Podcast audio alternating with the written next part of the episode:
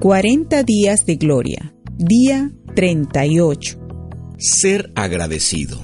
Primera de Tesalonicenses capítulo 5 versículo 18 dice, Sean agradecidos en toda circunstancia, pues esta es la voluntad de Dios para ustedes los que pertenecen a Cristo Jesús.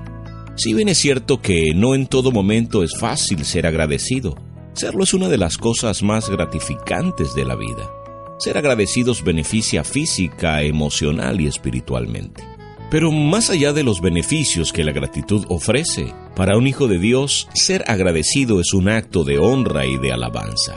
Reconocer que todo lo que tenemos, sea de menor o mayor valor, nos ha sido dado por gracia, por la misericordia y el favor que de Dios hemos recibido.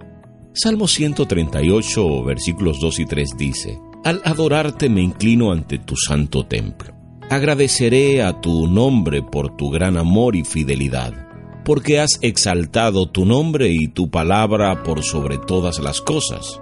Cuando oro, me respondes y me animas dándome la fuerza que necesito. Al agradecer reconocemos que lo que somos y lo que tenemos proviene de Él, y es producto de su amor y fidelidad.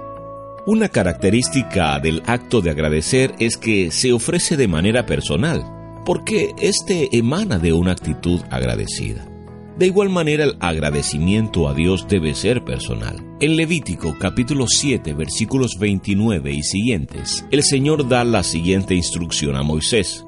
Di a los israelitas, cualquiera que traiga una ofrenda de acción de gracias al Señor, deberá traerla personalmente. A esta ofrenda también se le llama ofrenda de paz o de reconciliación, su característica principal era que quien la ofrecía debía levantarla delante de Dios con sus manos. Esta acción de gracias tomaba tiempo y esfuerzo de quien la ofrecía. Quiere decir que bien podemos ofrecer nuestras palabras, pensamientos y actos que reconocen la obra de Dios cuando esperamos en Él. Podemos involucrarnos en oraciones de agradecimiento colectivas, pero siempre recuerda hacerlo tú y no darlo por sentado. ¿Cómo practicar la gratitud? Número 1. No olvides ninguno de los beneficios que de Dios has recibido. El Salmo 103 dice, Que todo lo que soy alabe al Señor. Con todo el corazón alabaré su santo nombre. Que todo lo que soy alabe al Señor. Que nunca olvide todas las cosas buenas que hace por mí.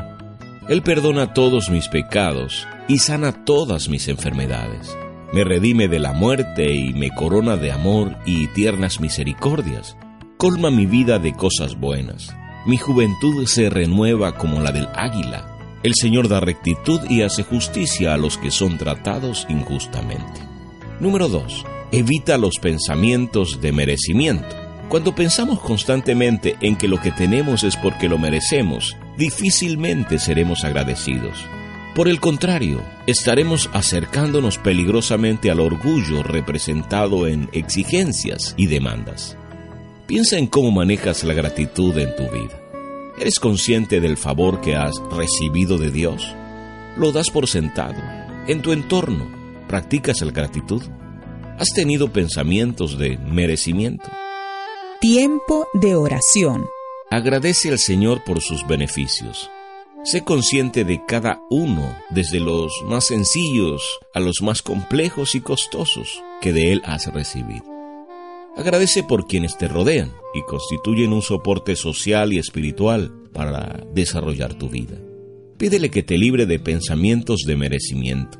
Pídele te ayude a desarrollar y potenciar aún más el agradecimiento en tu vida, a pesar de los desafíos que se presenten en la espera de sus promesas. Este ha sido un día más de 40 días de gloria. 40 días de gloria.